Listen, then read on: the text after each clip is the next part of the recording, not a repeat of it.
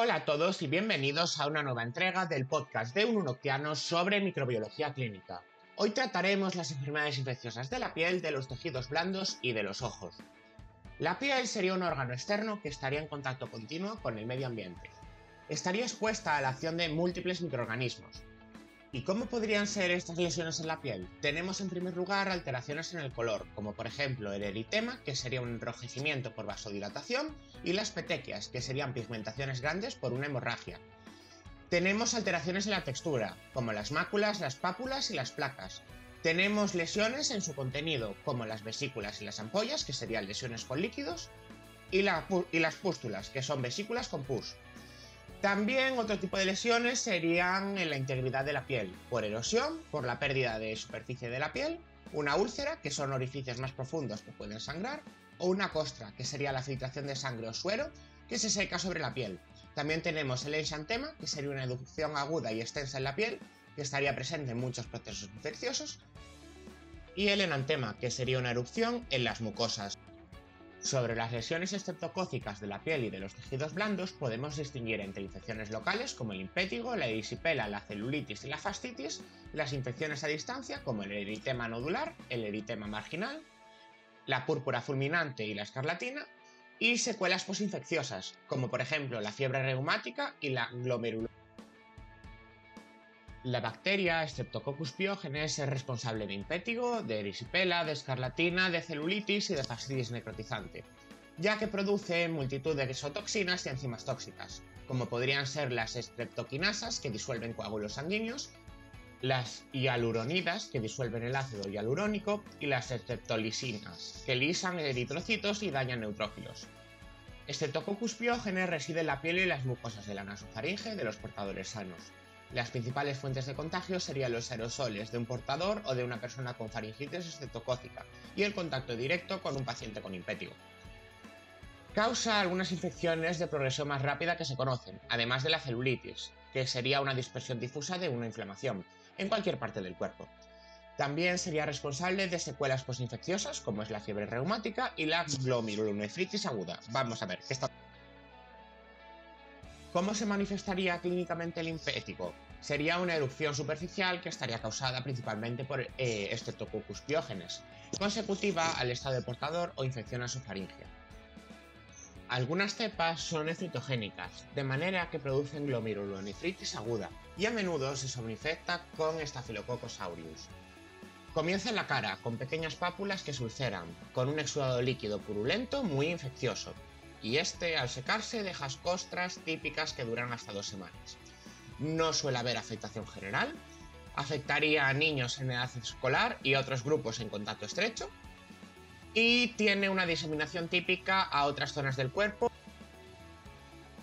La erisipela, a diferencia del impético, que es trivial, eh, podría llegar a ser, en casos muy graves, incluso mortal. Estaría causada principalmente por Staphylococcus pyogenes, del grupo A, y también por otros estreptococos de los grupos B, C o G.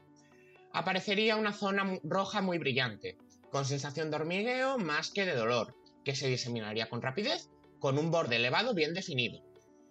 El rostro es el sitio típico de erupción, de manera que el diagnóstico podría pasarse por alto si la afectación es en la pierna u en otro sitio. La celulitis puede aparecer como una infección consecutiva a Streptococcus pyogenes, aunque es mucho más frecuente en Staphylococcus aureus. La piel aparece de color rojo brillante y caliente, recordando a la erisipela, pero carece de borde elevado.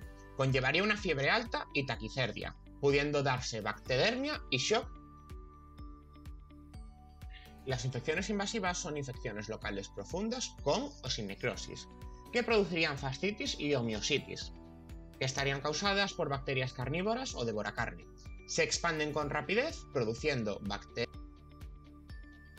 La escarlatina está producida por determinadas cepas de Streptococcus pyogenes, que contienen un fago lisogénico que codifica la síntesis de una toxina eritrogénica, responsable del exantema típico.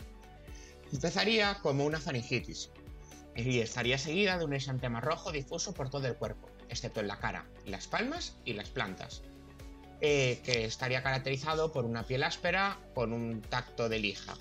Eh, también tiene líneas de pastia, lengua afranguesada Hemos mencionado mucho Staphylococcus aureus, pero tampoco hemos mencionado lo que es. Bueno, vamos a explicar.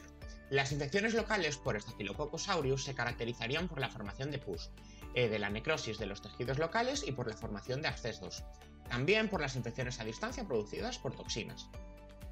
Staphylococcus aureus formaría parte de la microbiota normal de la piel, eh, de las fosas nasales y de la vagina, es el de mayor virulencia y los factores de virulencia estarían asociados a la pared celular, como por ejemplo los factores antifagocíticos o las toxinas. La foliculitis es una infección común y generalmente trivial eh, circunscrita a un folículo piloso, con un pequeño punto de pus y algo de eritrema adyacente. Cuando afecta a la zona de la barba se denomina psicosis de la barba y requeriría antibióticos locales. Los forúnculos son una forma común y más grave de foliculitis que a menudo afectaría a las glándulas sudoríparas y sebáceas. Un forúnculo sería una pústula indolora hipersensible, de borde rojo y elevado, que crece hasta que descarga su contenido o se abre con una hoja estéril. La confluencia de muchos forúnculos ocasiona antrax estafilocócico, con extensión a tejidos más profundos y afectación general, con fiebre, escalofríos, incluso la paroniquia aguda es una infección cercana a las uñas de los dedos. Estaría caracterizada por dolor y hipersensibilidad muy intensos, con un enrojecimiento, calor, edema y formación de pus. Suele requerir incisión quirúrgica.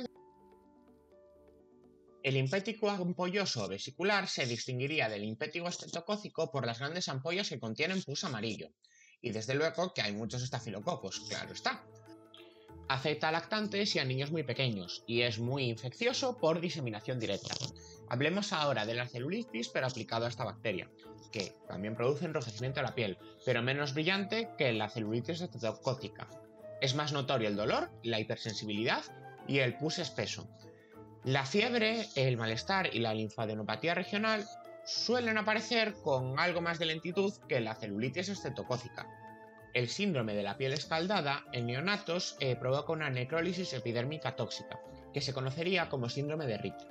Estaría causada por cepas de Staphylococcus aureus lisogenizadas por el fago tipo 2, que serían productoras de unas toxinas denominadas exfoliatinas. Sus características clínicas son el eritema, unas enormes ampollas y una extensa exfoliación. Eh, se produce inicialmente en cara, en axilas y en ingles. Por último, dentro de Staphylococcus aureus hablaremos del shock tóxico estafilocócico, que es una infección general grave causada, como no, por cepas de Staphylococcus aureus, que serían productoras de toxina 1. Cursaría con fiebre elevada, mialgias, vómitos y diarreas. También causaría exantema, shock, hipotensión, alteraciones renales y hepáticas pasadas entre 36 y 48 horas. Cambiemos ahora de bacteria y hablemos de Propinobacterium acnes, que sería la bacteria causante de la enfermedad del acné, una enfermedad muy común, que aparece cuando se bloquean los canales por los que pasa la grasa hacia la superficie cutánea y estaría asociada a cambios hormonales. Corinebacterium minutissimum provoca eritrasma, que es una infección superficial de la piel con placas irregulares y rosadas, y también unas escamas de color parduzco.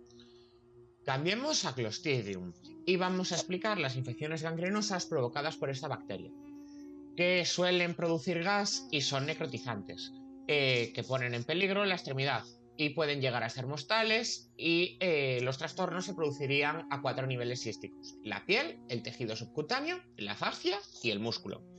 Se precisarían tres condiciones, una vía de entrada traumático-quirúrgica, una zona anaerobia y una contaminación fecal o por tierra, Clostridium perfinges puede formar parte del tracto intestinal y también habría esporas en el suelo. Existen numerosas exotoxinas con efectos hemolíticos, citotóxicos y necróticos. La gangrena gangrenosa es una mionecrosis, donde las esporas germinan en heridas abiertas, como las causadas por una cirugía del tracto gastrointestinal, o las causadas por quemaduras, punciones y heridas de guerra, y producen factores citotóxicos. La fermentación de los carbohidratos tisulares provoca la formación de burbujas de gas, que se llama crepitación. Efectos sistémicos eh, se dan como eh, shock, insuficiencia renal y hemólisis intravascular. Causa una necrosis facial fulminante que estaría asociada a anaerobios mixtos. Cuando afecta a los genitales masculinos, recibe el nombre de gangrena de Fournier. En las infecciones del pie diabético es frecuente la gangrena en los dedos de los pies. Son comunes las infecciones mixtas por Staphylococcus, Streptococcus y anaerobios. Pasemos entonces a las infecciones de heridas, que pueden ser traumáticas, quirúrgicas o estar ocasionadas por mordeduras y quemaduras. En primer lugar, tenemos heridas infectadas por la microbiota cutánea, donde suelen estar implicadas S. aureus y S. piógenes, que causan úlceras por presión, denominadas UPP. En segundo lugar, tenemos heridas infectadas por agua, que si soy capaz de pronunciar este nombre, Erysipelotrix russipatiae, que causa un trastorno que se denomina erisipeloide. Una infección cutánea laboral rara en personas que manipulan carne o pescado crudos. Se suele limitar a las manos y se caracterizan por una sensación de ardor más que de dolor. Mycobacterium marinum causa placas de coloración eritromarronácea y centro queratósico, localizadas en el dorso de la mano, en un típico granuloma de piscina, y también causaría nódulos en antebrazos. Dentro de heridas contaminadas por tierra tenemos a Clostridium perfringens, a Clostridium tetani, el tétanos, a Mycobacterium ulcerans o úlcera de Buruli, especies de Cladosporidium y otros hongos y eh, Sporotix. Por último, tenemos infecciones de mordeduras humanas y animales, causadas por Streptobacillus moliformis, o que también se denominaría la enfermedad que causa la fiebre por mordedura de rata, que sería una enfermedad aguda con fiebre elevada, escalofríos, enxantema, linfadenopatía, atralgias y artritis. Eh, la bartonela eh, sería una enfermedad causada por los arañazos de gato, que se caracteriza por una lesión cutánea con una pequeña pápula. Eh, bueno, pero la linfadenopatía regional persistiría de 3 a 6 meses. Y también dentro de este último grupo tenemos al virus de la grapia. Por último, dentro de enfermedades bacterianas hablaremos del piamo la frambesia, que estaría causada por bacterias del género Treponema, que provocarían la trepenomatosis, eh, similar al sífilis, el béger y la pinta. El agente causal es Treponema pallidum pertenue. Es una enfermedad olvidada, sin tratamiento, que deforma los huesos y dejaría las piernas en algo parecido a una luna en cuarto menguante.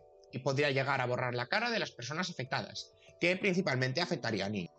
Entonces, ya hemos dejado de lado las bacterias, pues ahora nos pasaríamos al siguiente reino de interés que serían los hongos. Entonces, vamos a hablar de las infecciones micóticas de la piel, del pelo y de las uñas. Tenemos en primer lugar micosis superficiales y cutáneas, que afectarían a diversas zonas del cuerpo, entre ellas el pelo, como la piedra, la piel, la tiña y las uñas, la onicomicosis. Los dermatofitos son hongos que crecen en el pelo, en las uñas y en la capa exterior de la epidermis, ocasionando dermatomicosis.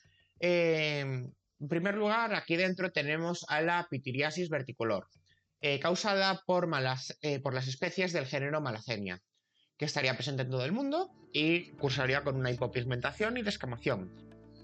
Las tiñas son hongos dermatófitos y tienen nombres específicos según la zona a la que afectan.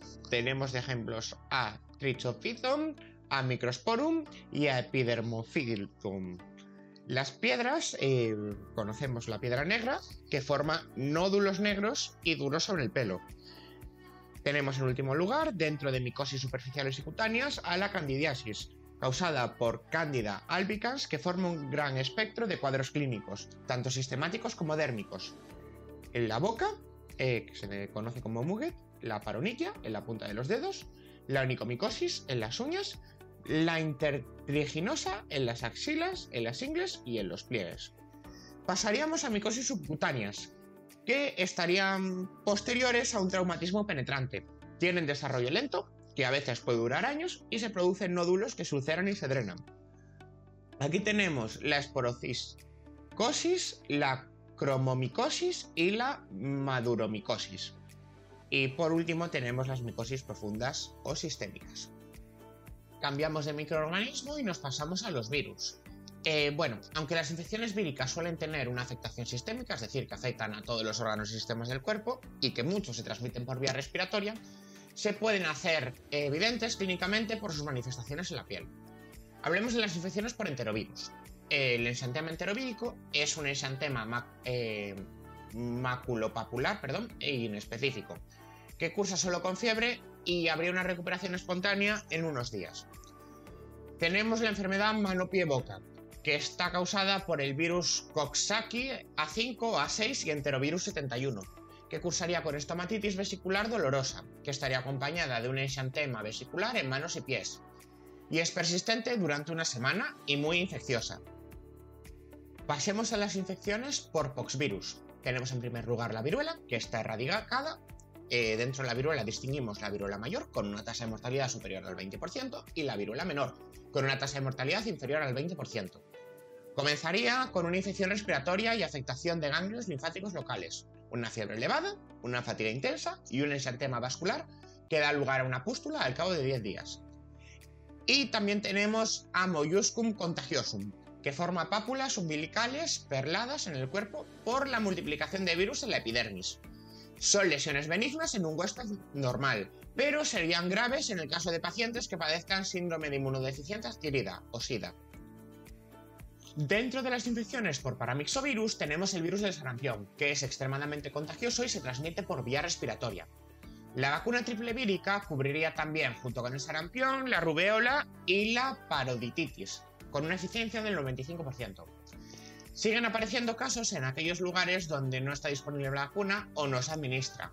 Eh, tiene un periodo de incubación de entre 10 y 12 días y tendría manifestaciones similares al resfriado común. Aparecería una erupción macular que comenzaría en la cara y que se diseminaría el tronco y extremidades, que sería el indicador de diagnóstico. Em, aquí aparecerían las manchas de Coplinic, que son manchas rojas con puntos blancos en el centro eh, sobre la mucosa de los molares. La parodititis se asemeja al sarampión y cursa con fiebre y malestar, con parodititis unilateral o bilateral. Eh, puede tener complicaciones como una meningitis aséptica y una orquitis, que podrían conducir a la esterilidad. El parvovirus B19 es el único virus de ADN monocatenario que infecta al hombre. En adultos causaría una anemia leve, artritis o ningún síntoma. Y en niños recibe el nombre de quinta enfermedad o eritema infecciosa, el síndrome de la mejilla bofeteada, con fiebre leve, coriza y exantema de color rojizo en la mejilla. En el caso de las infecciones por papavirus, podemos decir que el virus de la rubeola es mucho más leve que el del sarampión. Cursaría con una erupción macular con exantema en el rostro y en el tronco durante tres días, y una linfoadenopatía auricular posterior y fiebre leve. El síndrome de la rubiola congénita consiste en una embarazada contra la enfermedad durante el primer trimestre del embarazo y existiría un 35% de posibilidad de daño fetal grave, como malformaciones, sordera y catarata. Pasamos a las infecciones por herpes virus. Una de ellas sería la varicela, que entra por vía respiratoria y se localizaría en la piel tras dos semanas. Aparecerían vesículas durante tres eh, o cuatro días que se llenan de pus, se rompen y forman costra. Eh, estas vesículas están distribuidas en la cara, en el cuello y en la espalda, aunque también se dan en el tórax y en los hombros. Si se padece eh, una varicela durante el embarazo, es posible que haya daño fetal grave en el 2% de los casos. Dentro de la varicela tenemos el síndrome de Reyer, que es una grave complicación ocasional en la que poco después de la enfermedad aparecerían vómitos y una disfunción cerebral. O sea que son secuelas bastante graves. Las infecciones por eh, virus del herpes simples, el VHS1, se transmitirían por vía oral y permanecerían latentes en ganglios del nervio trigémico que comunicarían con la cara en el sistema nervioso central. Son frecuentes las recidivas por exposición al sol o alteraciones nerviosas. Tenemos el herpes labial o la, eh, quelatitis herpéticas con vesículas dolorosas de corta duración la gingoestomatitis en la lactancia o en la infancia con fiebre, irritabilidad y úlceras en labios y boca. Tenemos el panadif hepático, eh, que es una vesícula purulenta que se presenta frecuentemente en un dedo y se daría frecuentemente en el personal de enfermería que está en contacto con niños con el VHS1. Por último, dentro de los virus tenemos las infecciones por virus del herpes simple, el VHS2.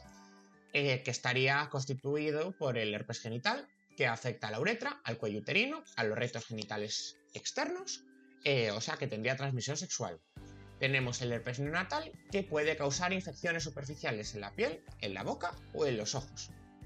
Y ya para finalizar, tenemos el último apartado, ya solo por destacarlo, sobre enfermedades infecciosas del ojo, que pueden estar causadas tanto por bacterias como Staphylococcus aureus, Haemophilus influenzae, Neisseria gonorrhoeae y Clamidia trachomatis, pero también por virus. La conjuntivitis es una inflamación de la conjuntiva causada por Staphylococcus aureus, Streptococcus pyogenes, Haemophilus influenza y eh, trachomatis, eh, cuyos serotipos serían D y K. Eh, aquí tendríamos la conjuntivitis de inclusión en neonatos. En neonatos estaría causada por Neisseria gonorrhoeae y Ophthalmia neonatorum. También podría estar causada por adenovirus y enterovirus. Las queratitis y úlceras coloreadas es una inflamación de la córnea causada por Staphylococcus aureus y Streptococcus pyogenes. También puede estar causada por especies del género Bacillum, por especies del género Pseudomonas, amebas y por el virus del herpes simple. En las infecciones profundas, el tracoma está causado por Clamidia trachomatis, eh, cuyos serotipos serían A, B, BA y C. Es una queratoconjuntivitis crónica que se puede llevar a ceguera, es endémica en la India, Oriente Medio y África, y se transmitiría por contacto personal, por las manos y por las moscas. Por último, eh, mencionaremos los principales virus que afectan a las conjuntivas. El virus del herpes simple, eh, con el VHS1 y el VHS2, que serían los causantes más frecuentes de queratitis infecciosas, que serían una infección que provoca úlceras corneales en países desarrollados, Causa lagrimeo, dolor moderado, disminución de la agudeza visual y fotofobia. Y por último, el adenovirus, que es una causa común de conjuntivitis aguda, especialmente entre niños. Los adenovirus pueden transmitirse por las gotas oculares, las manos o en piscinas insuficientemente cloradas. Puede ser epidérmico debido a la transmisión por instrumentos oftalmológicos mal esterilizados. Y esto chicos ha sido todo en el podcast de hoy like y sub si os ha gustado, si lo estáis viendo en YouTube, y si no es YouTube, pues el mecanismo que sea, y nos vemos para la próxima. ¡Chao, chao!